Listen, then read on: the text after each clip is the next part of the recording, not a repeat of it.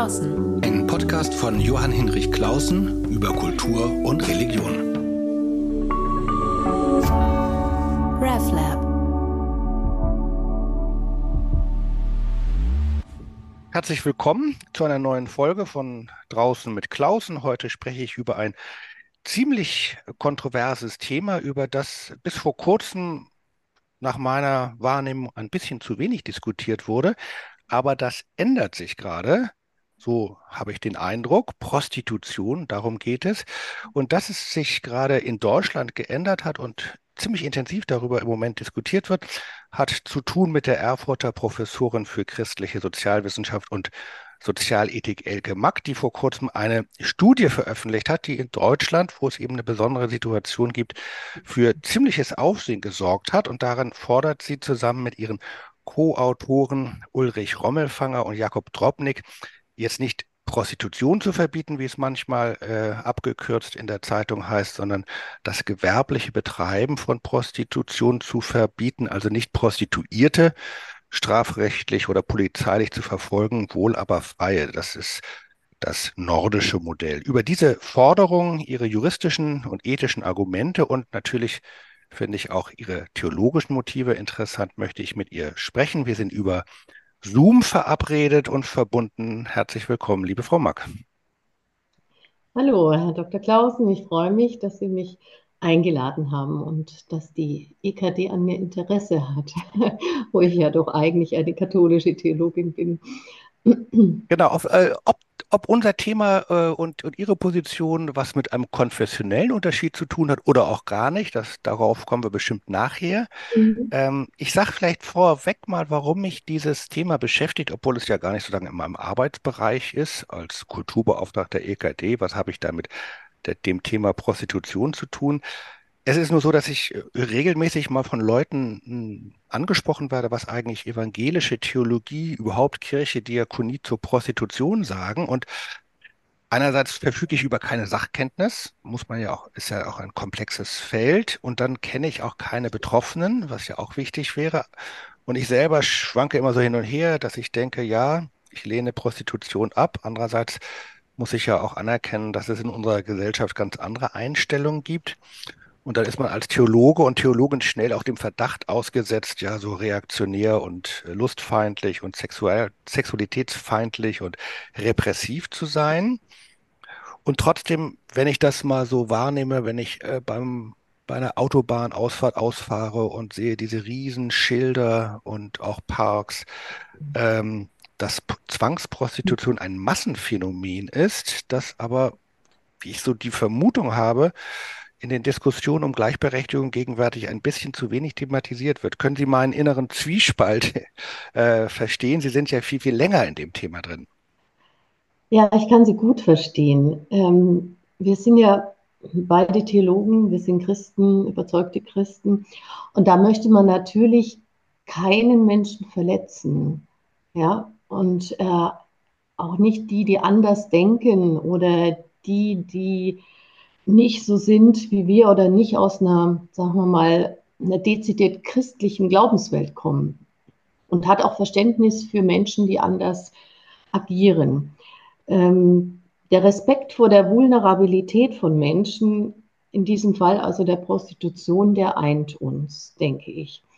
Aber es ist auch eine wichtige Aufgabe für uns Christen äh, und Christinnen zu sagen, wenn es in anderen Lebensumständen, die uns vielleicht gar nicht so vertraut sind, um grobes Unrecht geht, um Menschenrechtsverletzungen, um Würdeverletzungen, dann ist es eigentlich unsere genuine Aufgabe als Christen und Christinnen auch dagegen anzukämpfen.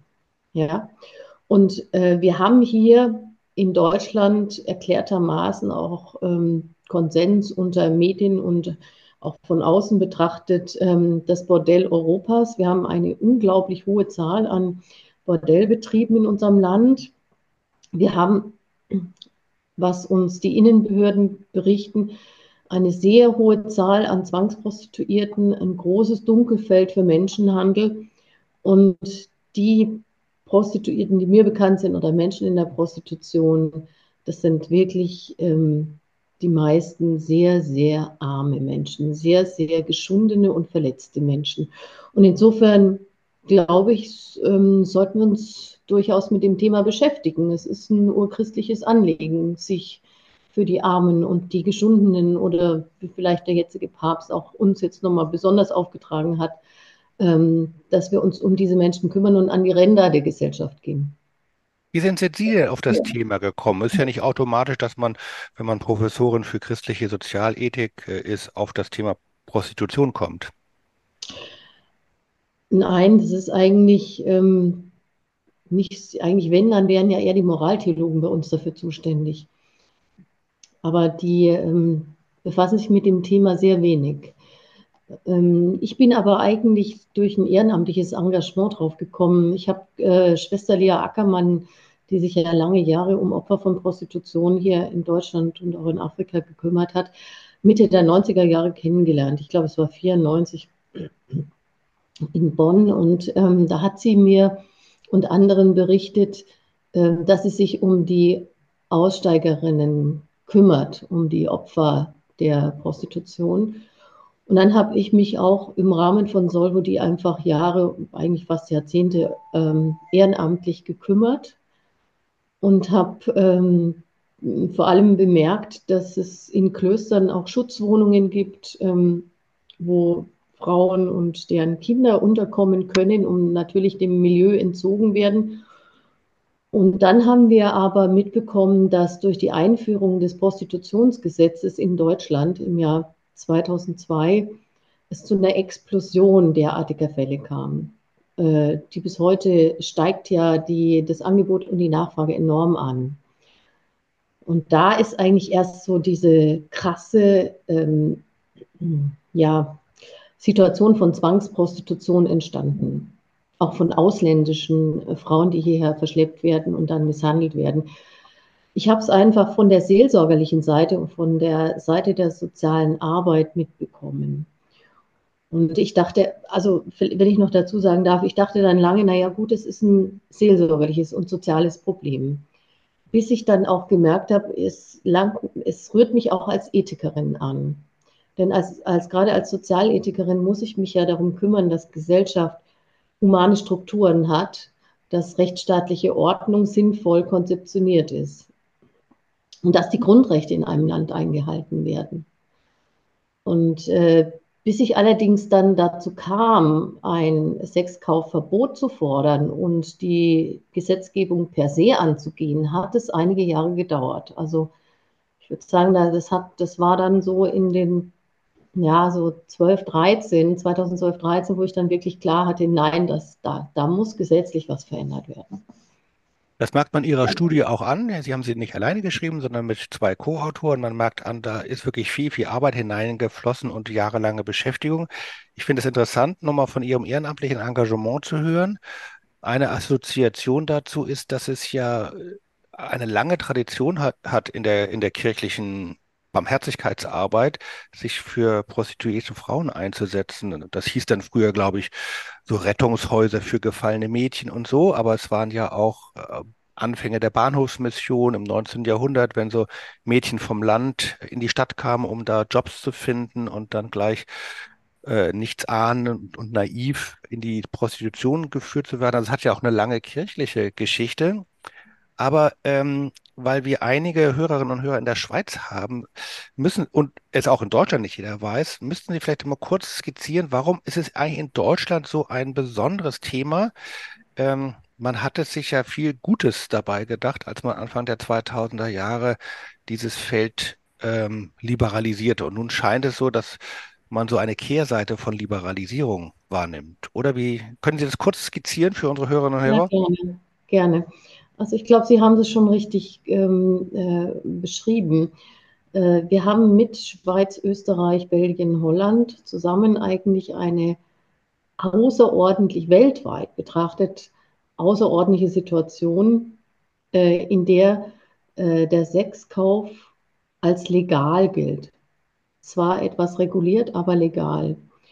Und äh, das Ansinnen des deutschen Gesetzgebers war es 2001, als das Gesetz dann beraten und äh, ähm, gemacht wurde, ähm, Prostituierte zu entstigmatisieren und ihnen die Möglichkeit zu geben, sich sozial zu versichern, ähm, krankenversichert zu sein, vor allem. Und auch, äh, es hieß damals wörtlich in der Beratung ähm, zum Gesetz in, in, den Akten, sie sollten ihren Dirnenlohn einklagen können.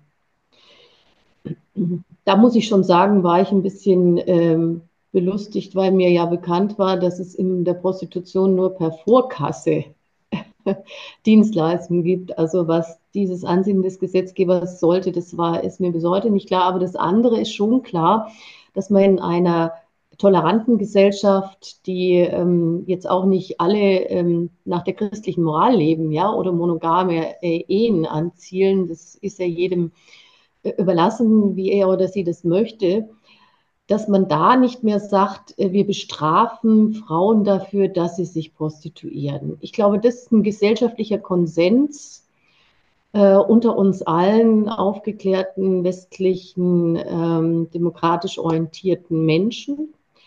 Ähm, dazu muss man jetzt kein Christ sein. Aber äh, dann gleich daraus zu sagen, wir ähm, wir wollen sie nicht stigmatisieren und deshalb legalisieren wir jede Art von Bordellbetrieb, jede Art von sexueller Praktik äh, und äh, finden es auch nicht verwerflich, wenn es Zuhälter gibt und auch Freier, die, äh, ja, es gibt ja auch äh, Freier Studien, die Sie auch in unserer Studie nachlesen können und Freier Foren, wo ganz klar erkennbar ist, äh, also das ist die übelste Sorte Mensch, die also Frauen verachtet und auch, auch noch an deren Leid Lust empfindet. Ja, also äh, das sind nämlich die Folgen einer liberalen Gesetzgebung. Dann geht praktisch die Gesetzgebung für Prostitution aus dem Strafrecht heraus ins Zivilrecht. Und das bedeutet, dass jeder, der eine Gewerbestätte aufmacht, zum Beispiel ein Bordell, dann als ordentlicher Geschäftsmann, Geschäftsfrau gilt, die auch nicht leicht kontrolliert werden kann. Also äh, auch Polizei, wenn sie den Verdacht hat, dass es jetzt hier um Zwangsprostitution geht und Frauen, die das unfreiwillig machen, die müssen ja erst einen richterlichen Beschluss haben, um in diese Städten hinein zu können. Und das schwankt eben sehr stark. Das schwankt auch in der Schweiz sehr stark, was ich mir habe sagen lassen. Ähm, da gibt es Kantone, da ist das kein Problem, ja. Da ist Prostitution ziemlich ähm, gut unter Kontrolle und auch gar nicht so zulässig, aber in anderen schon. Also ich glaube, es ist auch in der Schweiz sehr, sehr konfessionsabhängig und sehr äh, ähm, abhängig, wie, wie die einzelnen äh, Länderbereiche dann ausgerichtet und regiert sind.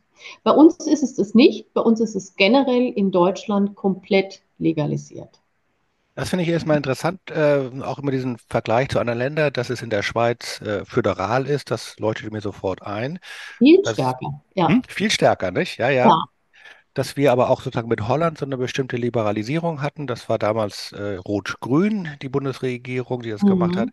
Ich nehme wahr, dass andere Länder, Skandinavien und Frankreich, schon ganz andere Kurse fahren. Wo würden Sie sagen, ähm, war bei uns in Deutschland so ein Kipppunkt, wo aus einer ja ursprünglich sinnvollen Intention, also Prostitution aus der Stigmatisierung und Kriminalisierung, also Prostituierte aus der Kriminalisierung und Stigmatisierung herauszuholen, wo es dann tatsächlich sich umgedreht hat und äh, gefördert hat, dass eben Männer über Frauen ganz anders verfügen. War es dieser dieser Nummer zum, nach, zum Nachvollziehen, dieser Switch vom Strafrecht ins Zivilrecht, dass das einfach jetzt normale Betriebe sind, wo man eben nicht mehr so als Polizist reinspazieren darf? Ähm, oder gab es noch andere Gründe? Also ich würde es zeitlich schon da festmachen. Äh, es ist natürlich dann auch so, wenn eine derartige äh, unkontrollierte Angebotssituation eintritt, dann schafft sich das Angebot seine Nachfrage. Ähm, das kann ich Ihnen jetzt, ich bin ja noch Ökonomin, das ist ja ein, ein wirklich äh, klares Gesetz der Ökonomie. Ähm, wenn es ein attraktives, billiges Angebot gibt, dann gibt es auch viele Nachfahrer plötzlich, die es vorher nicht gab. Also äh, die Situation, dass jetzt Abiturienten zu ihrer Abiturfeier ins Bordell gehen oder mal ein Geburtstag von Männern im Bordell gefeiert wird, das hat es früher selbstverständlich nicht gegeben. Und das verändert gesellschaftliches Bewusstsein auch gegenüber. Und das gibt Frauen. es jetzt? Entschuldigung, da muss ich mal reingehen. Ja, das gibt es ja, jetzt? ja.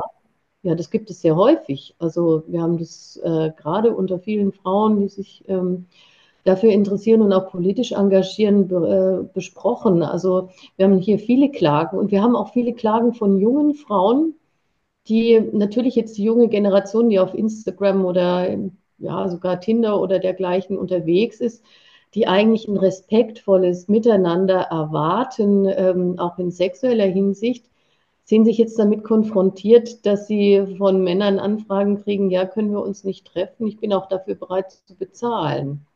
Ja, ähm, ich habe gerade auch, äh, also es sind vielleicht, es sind keine Einzelfälle, also wir haben auch, also ähm, nur mal anekdotisch äh, von einer jungen Frau, ist ja anonym gehört, die gesagt hat, ja, ich wollte mich gerne jetzt mit einem verabreden, der klang so nett auf dem Profil, und der hat aber dann gleich gesagt, du, die halbe, Anf halbe Stunde Anfahrt mache ich aber nur, wenn da heute Abend was läuft.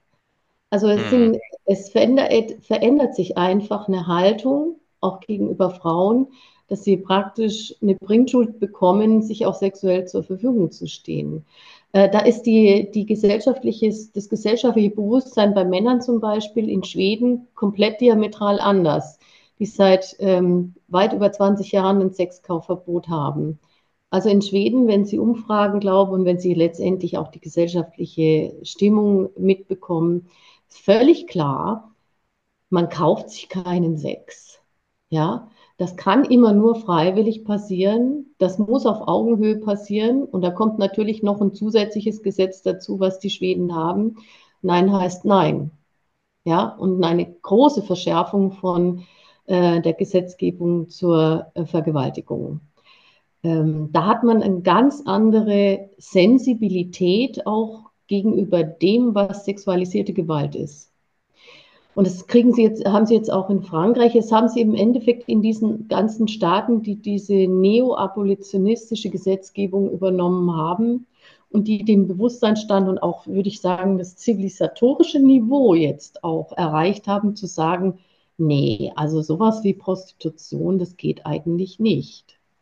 Auf den Begriff Neo-Abolitionismus kommen wir gleich noch. Ich äh, habe nur eine kurze Assoziation, weil ich das äh, irgendwo in der Zeitung gelesen habe, dass es in Frankreich äh, jetzt für Freier, die man sozusagen erwischt, ähm, nicht nur Strafen gibt, sondern auch so Bewusstseinsseminare oder wo ihnen mitgeteilt würde, wo, wo mit ihnen eingeübt wird oder ihnen erklärt wird, was eigentlich bei Prostitution so passiert. Äh, stimmt Ja, das oder ist das falsch? ja, das ist korrekt. Äh, Es gibt äh, verpflichtende Schulungen.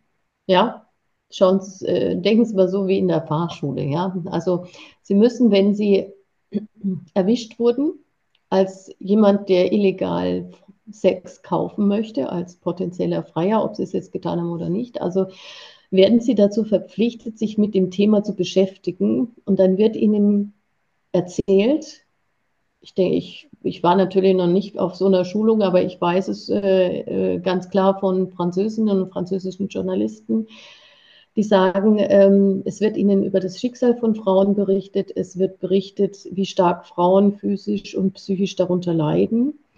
Die Franzosen gehen auch davon aus, dass Prostituierte eine äh, deutlich höhere Sterblichkeitsrate haben als Normalbevölkerung und eine viel kürzere Lebenserwartung.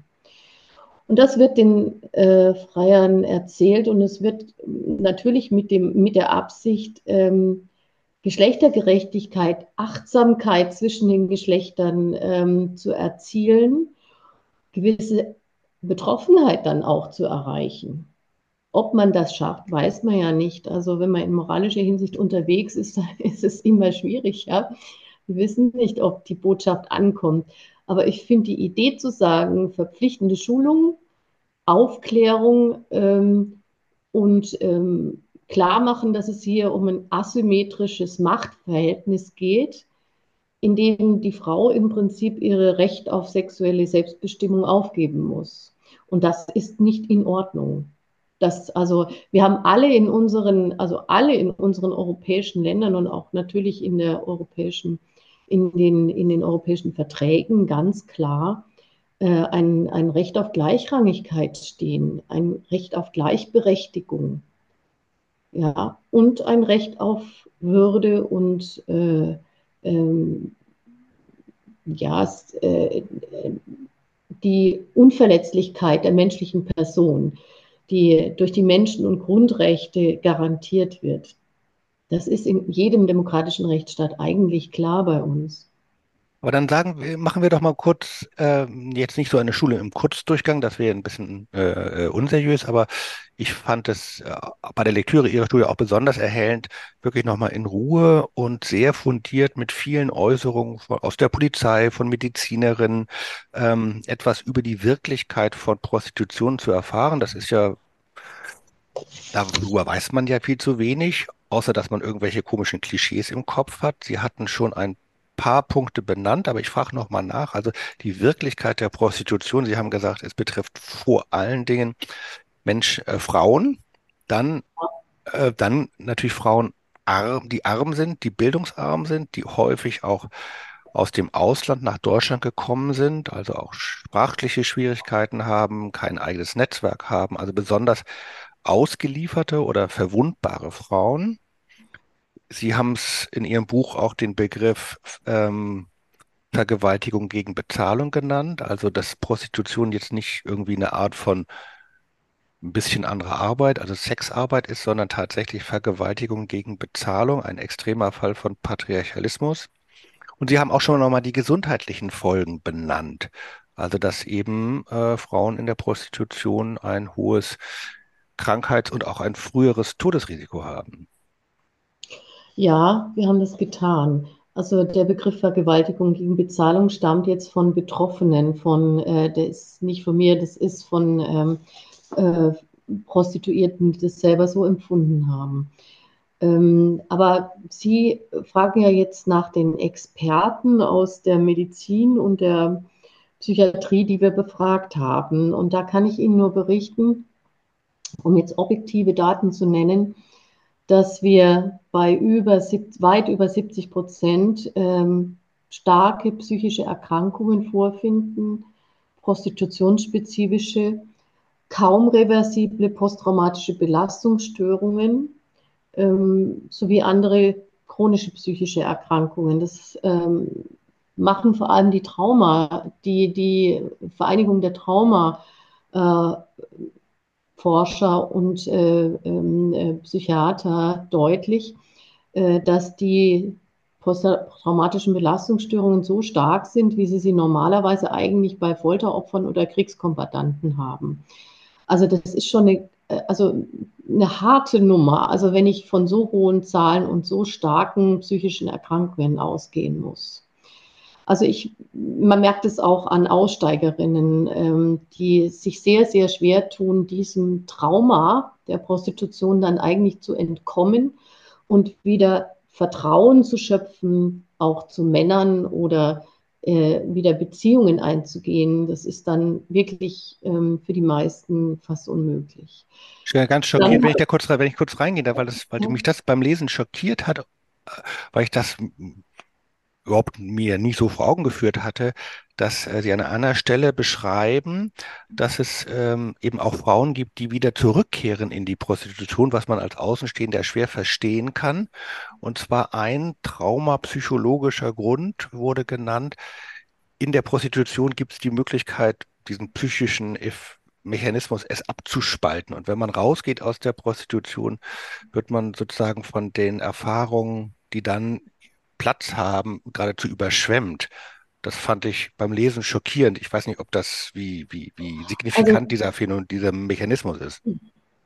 Also es sind zwei Dinge. Einmal ähm, dissoziieren die meisten Frauen. Das heißt, ich muss einen Teil des Körpers abspalten und ich muss auch die, den prostitutiven Akt selbst abspalten. Ich muss mich sozusagen dann, ähm, muss so tun, als ob mich das in meiner Identität und Seele eigentlich nicht anbetrifft, was der andere da jetzt im Moment mit mir macht. Äh, das ist das eine. Und äh, das andere ist die psychische Abhängigkeit, die häufig dann auch zu ähm, Zuhältern existiert. Wir haben ja die sogenannte Loverboy-Masche oder Sugar Daddy, was, äh, wie sie sich selbst nennen sogar. Also Männer, die Frauen erstmal ähm, sehr nett behandeln, sodass sie sich in sie verlieben. Ähm, meistens sind es ähm, ja Frauen, von denen sie schon ahnen, dass sie dann äh, abhängig werden. Das ähm, ist sehr viel auch, ich will es nicht generalisieren, aber Menschen, die dann zum Opfer werden leicht und ähm, die sonst aber kaum gute, stabile Beziehungen in ihrer, in ihrer Familie oder in ihrer äh, Lebenswelt haben. Viele Frauen, die vorher schon ähm, äh, auch misshandelt wurden, die in der Psych äh, dann in der Prostitution landen. Und wenn sie einmal in diesem Gewerbe sind und nach außen hin keine stabilen Beziehungen, wird es sehr schwer fallen, hier rauszukommen, weil die einzige menschliche äh, stabile Beziehung, die sie haben, ist dann der Zuhälter. Dieser Zuhälter, das ist teilweise sogar der Ehemann oder irgendein Verwandter. Wir haben ja sogar Clanstrukturen in NRW, wo die Mädchen in diesen Clans praktisch in die Prostitution hineingeboren werden, wo dann erwartet wird, dass sie dass sich alle prostituieren. Ähm, das sind ähm, Abhängigkeiten, die man sich kaum vorstellen kann. Ich kann ihm das aber nicht so erklären, weil ich letztendlich natürlich keine Traumaspezialistin bin. Ich habe es nur selbst auch äh, aus wissenschaftlicher Quelle und aus verschiedenen Quellen unabhängig voneinander immer wieder berichtet bekommen. Aber wir müssen natürlich auch noch die medizinische Seite betrachten, denn es kommt bei den meisten Prostituierten ja zu chronischen Erkrankungen der Geschlechtsorgane. Wir haben sehr, sehr häufig sexuell übertragbare Krankheiten, sogenannte STI. Wir haben auch schwere Verletzungen der benachbarten Organe.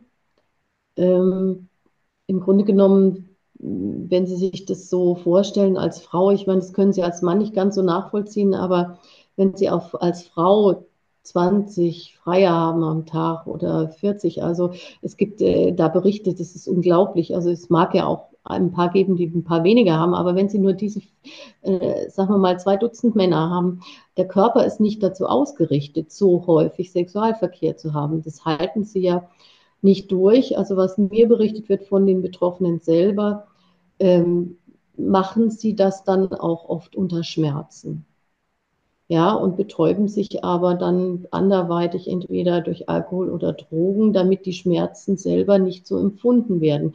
Aber dass das ein lustvoller Sexualverkehr sein soll, das muss ich Ihnen sagen, das sollten wir niemandem glauben, der von Seiten der Sexlobby das vertritt.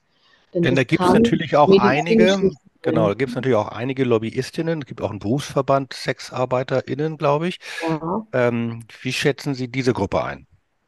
Also, äh, die Zahlen der Innenbehörden und der, der Staatsanwälte und Kriminalbeamten, äh, die wir haben, deuten darauf hin, dass über 90 Prozent diese Tätigkeit nicht freiwillig machen. Jetzt gibt es natürlich sehr wenige, sehr lautstarke deutsche Frauen, die äh, diesen Berufsstand vertreten und auch alles dafür tun, dass dieser Berufsstand erhalten bleibt. Ja, wenn Sie so wollen, jede, äh, äh, jeder äh, Wirtschaftsbereich hat seine Lobby.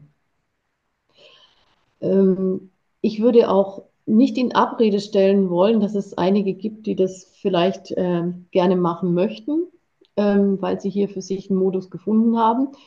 Aber man würde doch in keinem anderen Bereich auf auf fünf bis zehn Prozent derer hören, die das Gegenteil von dem behaupten, was die wissenschaftliche Medizin und Psychotherapie herausgefunden hat, beziehungsweise auch die Innenbehörden der Länder. Ähm, ich bin ähm, sehr auch, wenn ich mir genau anschaue, welche Frauen darüber sprechen, dann sind es oft Profiteurinnen der Prostitution, indem sie selber schon Bordelle betreiben oder in der Geschäftsführung sind oder einen Teil der Sexlobby darstellen. Also ich meine, man muss, ähm, wenn es zu Menschen- und Grundrechtsverletzungen kommt, bei über 90 Prozent derer, die in einem Bereich arbeiten, die schützen, die hier ähm, schwere Verletzungen erleiden und, und schwere psychische Traumata erleiden. Ja, so würde normalerweise eine verantwortliche Politik vorgehen. Also ich habe auch überlegt, welche Gegenargumente sind Ihnen gekommen äh, oder kommen Ihnen. Das eine ist sozusagen der Einspruch von solchen Verbandsvertreterinnen. Das andere ist dieses Argument, ähm, da wollte ich Sie fragen, wie Sie es einschätzen, dass man, wenn man eben stärker gegen Prostitution vorgeht, diese in die Illegalität abdrängt. Was würden Sie darauf sagen? Dieses Narrativ ist weit verbreitet und es ist falsch. Äh, wir haben uns auch mit dem nordischen Modell beschäftigt und haben uns ähm, mit ähm, anderen Gesetzgebungen im Vergleich beschäftigt. Ich halte es für ein falsches Narrativ der Sexkauflobby. Denn wenn Sie schauen, äh, was zum Beispiel in Schweden, wo es ja die langjährigsten Erfahrungen gibt, passiert ist. Natürlich brauchen wir uns nicht die Illusion machen, dass wir Prostitution abschaffen könnten. Ähm, das ist so ähnlich wie wir auch Mord nicht abschaffen könnten, schwere Körperverletzungen, ja, jede Art von Straftat. Wir können die Straftat per se nicht abschaffen, aber wir können sie eindämmen. Und ähm, wir erleben das in Ländern, wo es eine, ein Sexkaufverbot gibt, aber keine äh, Stigmatisierung der Prostituierten, dass es einfach zu einem Desinteresse der organisierten Kriminalität in diesem Bereich kommt, es auch fast keinen Menschenhandel mehr gibt, weil damit kein Geld mehr zu verdienen ist. Und damit dann das Angebot der Prostitution in Ländern total runtergeht und die Prostituierten, die dann noch ihre Dienste anbieten, eigentlich polizeilich bekannt sind. Ähm, denn mir, sagt die, mir sagen die Staatsanwälte, ähm, das geht dann alles in die digitale Welt und Wohnungsprostitution, wenn es es überhaupt noch gibt. Und da, wo Freier hinkommen, kommt die Polizei auch hin, weil es ja digitalisiert ist. Also die Dunkelfeldthese ist eigentlich diametral umgekehrt zu verstehen. Jetzt haben wir ein extremes Dunkelfeld. Wir gehen konservativ gesprochen von rund 250.000 Prostituierten pro Jahr aus. Müssen Sie natürlich jetzt die letzten äh, 20 Jahre rechnen, wie viele dann jedes Jahr auch immer wieder ausgetauscht wurden. Da reden wir schon insgesamt von einigen Millionen Menschen, die durch das System gingen. Und von diesen 250 pro Jahr sind die neueste Zahl ist 22.000 angemeldet. Ja, wenn wir das jetzt mathematisch genau anschauen, dann haben wir ein über 90-prozentiges Dunkelfeld. Wie soll sich das Dunkelfeld nochmal erhöhen? Das Dunkelfeld wird sich reduzieren, weil es transparent wird und weil die meisten Angebotsstätten in einem solchen Modell dann nicht mehr existieren. Ein ich würde sagen, es ja. verlagert sich eher dann in, ähm, in andere äh, Felder. Ähm, ich meine, jede Art von freiwilliger sexueller Kontakt ist ja in keiner Weise ausgeschlossen. Da wird es dann andere Modelle geben, aber die sind dann eben nicht mehr ausbeuterisch.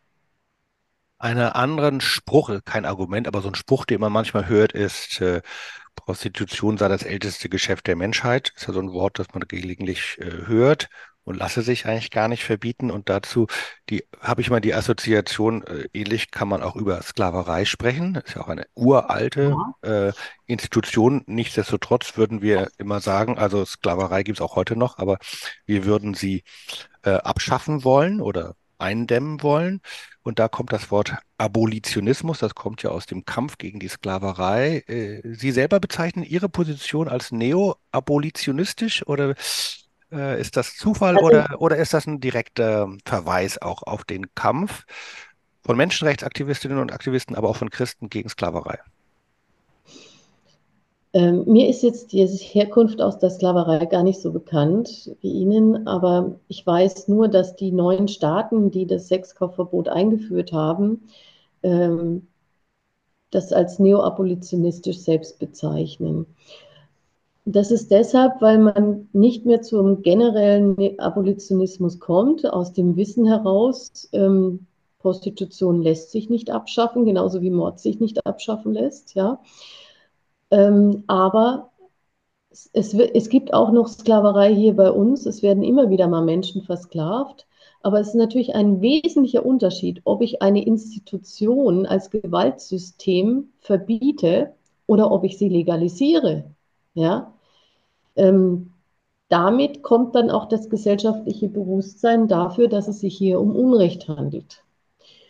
Und ich glaube, das ist der entscheidende zivilisatorische Schritt, den wir machen müssen, dass wir etwas verbieten, was Unrecht ist, ohne diejenigen, die Opfer dieser Institution werden, in irgendeiner Weise zu entwürdigen. Nochmal, wir wollen sie ja nicht doppelt zum Opfer machen, sondern wir wollen die Prostituierten würdigen ähm, und ihnen Schutz gewähren, auch auf die Gefahr hin, dass sie dann nicht mehr diese ähm, diese vielen Freier haben, die sie vorher vielleicht hatten.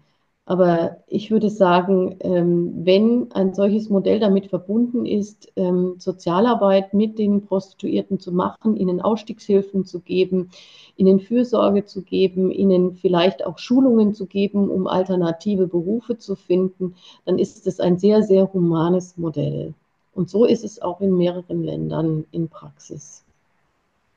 Jetzt würde ich gerne noch mal kurz auf die Debatte ähm, eingehen, die Ihre Studie ausgelöst hat. Sie ist ja, steht nicht komplett alleine in der Landschaft herum. Nichtsdestotrotz, Ihre Veröffentlichung hat doch ähm, ein, so was ich gesehen habe, ein ziemliches Medienecho ausgelöst. Das ist ja nicht immer so, wenn man eine Studie veröffentlicht. Und es gab jetzt auch eine ganze Reihe von politischen Wortmeldungen aus unterschiedlichen Parteien, die sich auf Sie bezogen haben. Wie erleben Sie das? Ja, ich habe mich schon sehr gefreut, dass ähm, ein ethisches äh, Buch, was auch, ähm, ja, auch in dem völkerrechtlichen Teil oder im verfassungsrechtlichen Teil auch sehr abstrakt ist, ja, ähm, so viel Anklang findet. Es scheint schon einen Nerv der Zeit getroffen zu haben. Und vor allem, glaube ich, haben wir auch mal weitergedacht und wir haben versucht, äh, alle äh, potenziellen Gegeneinwände zu diskutieren und dann auch äh, argumentativ zu entkräften. Also ähm, es gibt, also um jetzt nochmal auf Ihre Frage zu antworten, ich bin absolut glücklich über äh, das gesellschaftliche Bewusstsein, was jetzt dadurch nochmal neu angestachelt worden ist und auch die Aufnahme in der Parteipolitik, wo ich auch sehe, dass jetzt auch im Deutschen Bundestag doch einiges an Bewusstsein passiert ist. Ähm, ja, also insofern ähm, kann man eigentlich nur froh sein, wenn sich da tatsächlich mal gesellschaftlich was ändern würde. Und zwar eben äh, gerade in den letzten, in den letzten ein, zwei Wochen über Parteigrenzen hinweg. Ähm, jetzt aber doch nochmal die Frage nach der Theologie. Also dieses Buch ist dezidiert rechtsethisch, rechts, äh, also verfassungsrechtlich, ähm, sehr medizinisch, polizeilich informiert. Ähm, also ein Buch, das man nicht gleich weglegen kann, weil man sagt, ach, da hat eine Theologin was geschrieben, das braucht uns nicht anzugehen, sondern sie äh, versuchen ja ganz stark eben eine auch nicht theologische Plausibilität herbeizuführen für ihre Position. Nichtsdestotrotz interessiert mich natürlich als Theologe, ähm, äh, was sind eigentlich Ihre theologischen Motive und Argumente? Ist es sozusagen diese, Orient diese nochmal christlich, nicht exklusiv, aber besonders christlich motivierte ähm, dieser Einsatz für das Prinzip der Menschenwürde. Ist es das? Also das Buch Sexkauf ist erstmal für eine säkulare Öffentlichkeit gedacht, bewusst auch verfassungsrechtlich verfasst, vor allem auch für Juristen, weil ich dort eigentlich ähm, klarlegen wollte, dass wir eindeutig einen Verfassungsbruch haben und alle vordergründigen strafrechtlichen Argumente abgeräumt werden. Aber natürlich verfolge ich persönlich eine ähm, hermeneutisch-christliche Ethik, die ihre Motivation im christlichen Glauben findet und ähm, wo die spezifische Sorge äh, für die Schwachen, für die Vulnerablen ist. Und ähm, wenn Sie es biblisch ähm, haben wollen, ähm, wenn Sie das Verhalten Jesu Christi gegenüber Prostituierten äh, sehen, dann ist es in höchstem Sinne würdigend ähm, vergebend, ähm, ja, liebevoll, achtsam. Und ähm, wir haben im Endeffekt ja eben eine Schrift, die uns dazu herausfordert, ähm, gerade ähm, sich diesem Menschen auch zu widmen. Und zwar ganz bewusst, weil es hier um die Allerärmsten und Geschundensten geht und weil ja diese 95, 98 Prozent Frauen. Und ich muss sagen, natürlich betrifft es auch die wenigen Männer, die in dem Metier sind. Ich will jetzt hier nicht, möchte für alle sprechen, ja, ähm, weil es hier einfach um eine Würdeverletzung geht in der Hinsicht, dass es, dass hier Menschen verobjektiviert und instrumentalisiert werden in ihrer Sexualität und in ihrer Körperlichkeit. Ähm, ja, also ich bin dem dann natürlich genau nachgegangen, was es bedeutet, auch ähm, in der Verfassungstradition. Und ich würde sagen, wenn ähm, und vor allem, was es auch äh, moralpsychologisch bedeutet. Also das war mir ein Anliegen auch von der christlichen Ethik her. Und da ist es einfach so, dass wenn ein anderer Mensch sich ähm, ihres oder meines Körpers bemächtigt er, äh, und Macht sozusagen über einen erhält. Und das ist bei Frauen natürlich noch viel schlimmer als bei Männern. Insofern, und das will ich jetzt mal explizit sagen, insofern Frauen dann penetriert sind, sind sie mhm. ausgeliefert. Das ist die, die klassische Situation einer Vergewaltigung. Äh, und da sind sie einfach als Frau daran angewiesen, dass ihr Partner oder ähm, ihr Mann, mit dem sie das tun, sie gefühlvoll, achtsam, ähm, respektvoll behandelt und dann auch sofort reagiert, wenn sie etwas nicht möchten. Ja, das ist auch in der guten Ehe so. Natürlich ist das Allerwichtigste, dass wir uns als Partner einfühlsam miteinander sexuell begegnen, ja, und dass der Respekt vor der Frau da ist, dass unter Umständen in einer idealen Situation ähm, der Mann sogar darauf achtet, dass die Frau erstmal ihre Lusterfüllung auch hat, ja, und ihre ähm, äh, ja, äh, sexuelle Erfüllung. Ähm, und das ist ja in keiner Weise in, einer in einem prostitutiven Akt gegeben. Da ist es ja eher so, dass durch den Sexkauf klar ist, da kauft sich einer eine einseitige Wahrnehmung einer sexuellen, und Sie bezeichnen es ja sogar als Dienstleistung, das würde ich immer in, in Anführungsstrichen stellen, ob das überhaupt eine Dienstleistung sein kann, und diese Wahrnehmung, wenn Sie bei uns die Freierforen lesen, die ich bewusst im Buch haben wollte, um die Realität wenigstens an drei Seiten zu zeigen, oder ein paar mehr sind es vielleicht, ähm, aber nicht mehr als fünf, ähm, da sehen Sie, mit welcher Brutalität, Härte und einseitigen Gewalt Freier sich Frauen nehmen. Und die Frau, die kann sich dann nicht mehr äh, wehren und ähm, auch wenn es vielleicht politisch nicht opportun ist, aber Medizin, ähm, äh, medizinisch ist es klar, Frauen haben etwas weniger Körpermasse als Männer. Frauen sind äh, physisch ähm, in aller Regel unterlegen und können sich in einer Situation derartiger Art nicht wehren. Ja. Und sie können von Freiern in der Prostitution nicht erwarten, dass sie dann auf ein Nein reagieren. Genau, das sind also besonders harte ähm, Seiten in Ihrer Studie, wollte ich jetzt gar nicht zitieren und ich habe auch dann auch die Lektüre abgebrochen, weil es wirklich äh, brutal ist und abstoßend. Lieber überspringen. Ja, ich habe ein, zwei Seiten dann reichte, da war, war der Eindruck für mich, äh, reichte es mir dann. Was ich aber nochmal sehr schön und interessant fand, war, ähm, wie Sie Ihre theologische Position beschrieben haben, Ihre theologische Motivation. Und da habe ich gesagt, da sehe ich jetzt nicht, was daran spezifisch katholisch oder oder nicht auch von einem evangelischen Theologen äh, gesagt werden könnte. Nichtsdestotrotz äh, habe ich den Eindruck, ohne da wirklich ein Fachmann zu sein, dass es in Deutschland kein, noch keine einheitliche kirchliche Position gibt. Mir ist aufgefallen, dass die evangelische Diakonie einen eher noch akzeptierenden Kurs fährt. Wie nehmen Sie den theologischen Diskurs, evangelisch wie katholisch, Caritas wie Diakonie wahr? Also ich möchte da unterscheiden zwischen äh, den Wissenschaftlern in der Ethik, ähm, da sind wir uns ökumenisch vollkommen einig. Also da haben wir sowieso fast keine Differenzen oder ich habe da noch nie wirklich Differenzen erlebt zwischen evangelisch-katholisch. Ähm, und da ist auch völlig klar, dass Prostitution als unsittlich gilt, ähm, Prostitution als ähm, äh, äh, menschenwürdeverletzend gilt und ähm, äh, in der Sexualmoral natürlich in keiner Weise eine Akzeptanz findet. Also hätte ich niemanden, wüsste ich niemanden, der das ähm, äh, so tut. Aber wir haben darüber hinaus ähm, karitative Verbände und auch die Diakonie und wir haben auch viel soziale Arbeit im Bereich der Prostitution.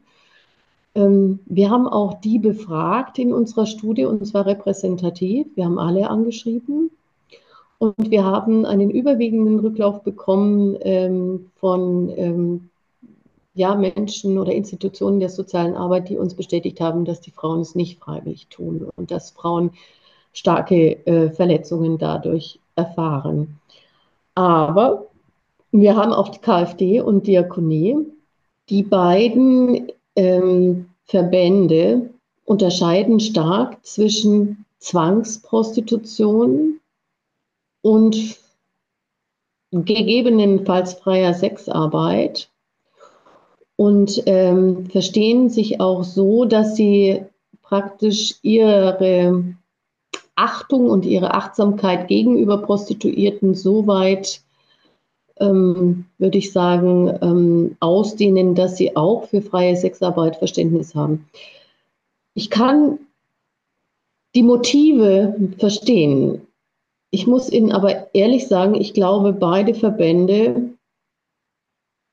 meinen es gut, aber eigentlich sind sie einem, einer Unterscheidung aufgesessen, von denen alle Experten aus Psychotherapie, Medizin und auch Betroffene sagen, die gibt es eigentlich gar nicht.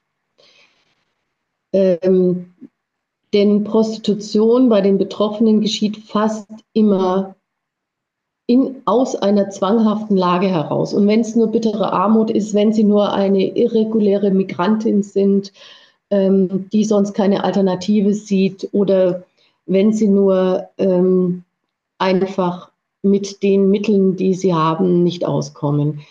Äh, es sind immer Zwangslagen und es sind nie Frauen, die eine hohe berufliche Bildung haben und schöne andere äh, berufliche Alternativen vor sich sehen. Ja. Ähm, und insofern glaube ich schon, dass es, dass hier eine große Naivität herrscht, die sicherlich aus einer guten Motivation heraus passiert. Aber was mir fehlt, ist, ähm, man kann Seelsorge nicht nur unpolitisch betreiben. Ja, ich denke, man darf einfach auch als Christ keine Toleranz für sexuelle Ausbeutung haben, sondern muss für die Opfer auch politisch eintreten. Und da muss klar sein, die Mittel des Rechtsstaates sind zu nutzen ähm, und politische Änderungen sind herbeizuführen. Und wenn wir uns nur mit dem Status quo arrangieren und, den, äh, und meinen, wir können jetzt mit Seelsorge die Sache lösen, dann muss ich sagen, das halte ich für naiv ich fordere schon auf, auch den KfD und die Diakonie, unsere Studie nochmal zu lesen, die verfassungsrechtliche Schlussfolgerung, auch die rechtsethischen Überlegungen, die drinstehen.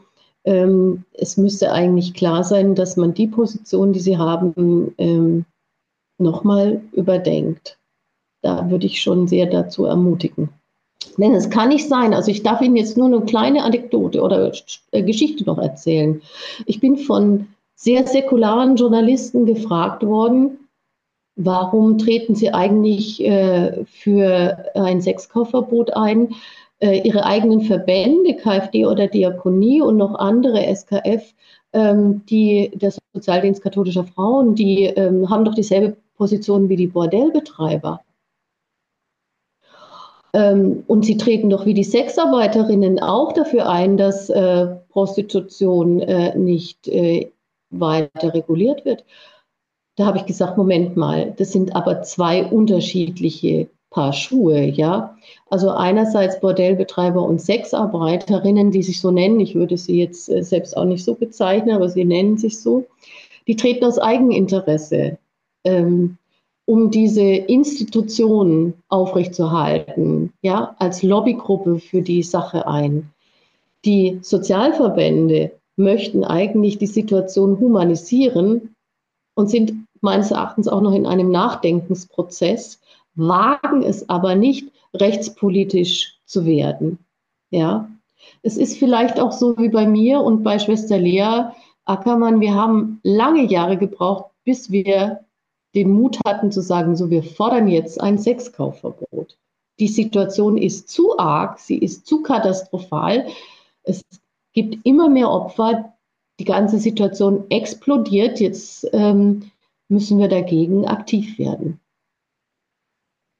Ein wichtiges Stichwort, politische Seelsorge, aber wirklich sehr plausibel und eindrücklich von Ihnen argumentiert, liebe Frau Mack. Ich danke Ihnen ganz herzlich für dieses Gespräch. Ich weise alle nochmal, die zugehört haben, auf Ihre Studie hin, die Sie zusammen mit Ulrich Rommelfanger und Jakob Dropnik, ich nenne die Namen nochmal, weil Sie als Team gearbeitet haben, unter dem Titel Sexkauf im Nomos Verlag äh, zu erhalten ist. Wirklich sehr, sehr lesenswert. Aber erst einmal vielen herzlichen Dank dafür, dass Sie den Mut aufgebracht haben, sich in dieser ja, komplexen Frage so präzise zu äußern, sinnvoll zu arbeiten und auch einfach eine tolle Diskussion in Deutschland ausgelöst haben. Vielen Dank, Frau Mack.